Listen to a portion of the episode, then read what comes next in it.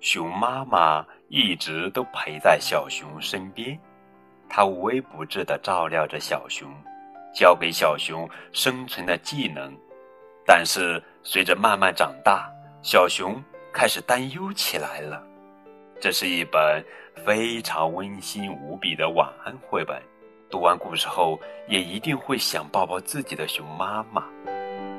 这里是荔枝 FM 九五二零零九绘本故事台，我是主播高个子叔叔，愿我的声音陪伴你度过每一个夜晚。今天要讲的绘本故事的名字叫做《小熊和最爱的妈妈》，作者呀是英国杰玛·卡利著，迪利亚·切卡莱利绘，刘耀辉翻译。中国农业大学出版社发行。春天来了，早上，先是一个软软的黑鼻子从山洞里探了出来，接着两个毛茸茸的大爪子从山洞里伸了出来。熊妈妈回过头去说道：“出来吧，小熊，我们该到外面去了。”小熊呢？有点舍不得离开温暖舒适的家，他趴在洞口向外张望着。妈妈，外面安全吗？他嗅着白雪覆盖的大地，感到十分陌生。当然安全，小熊。雪正在融化，跟我来。熊妈妈笑盈盈地说。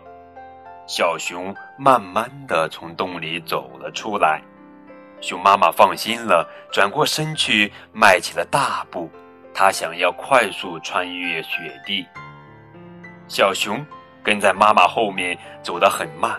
突然，它大声叫道：“妈妈，等等我！”原来，小熊想让妈妈慢点走，它有点害怕，每走一步都要把爪子落进妈妈留下的大脚印里才放心。终于，小熊跟着妈妈穿越了雪地，来到了一片草地上。这儿的雪已经融化了。熊妈妈说：“看，小熊多美呀！现在妈妈教你奔跑吧。”熊妈妈在又高又密的草丛中奔跑起来了。快看，小熊，现在妈妈教你爬树了。熊妈妈说。熊妈妈给小熊做起了示范，教它用爪子抓紧凸凹不平的树皮。小熊成功的爬到了大树上，它兴奋极了，一下来就问妈妈：“妈妈，接下来要学什么呢？”嗯，现在嘛，熊妈妈沉吟了一下，她很快就有了主意，先教小熊怎么在地上打滚。又教他怎么挠痒痒，还教他怎么把自己藏起来，还教给他怎么自己和自己玩。熊妈妈说：“好了，小熊，现在到了妈妈和小熊的抱抱时间了。”小熊紧紧的抱着妈妈，他非常喜欢这睡前的美好时光，因为这时候妈妈会叫他“我的小熊”。这让他觉得自己是特别的。第二天早上，小熊跟着妈妈通过了小河。小熊这是第一次接触水，他心里很害怕，恨不得举在妈妈身上。熊妈妈先是教小熊游泳，让他不再害怕水，然后他捉了一条活蹦乱跳的小鱼给自己和儿子当茶点。很快。小熊就可以自己在河里游泳了，而且它也捉到了一条活蹦乱跳的小鱼。小熊和最爱的妈妈在一起，时光总是这样美好。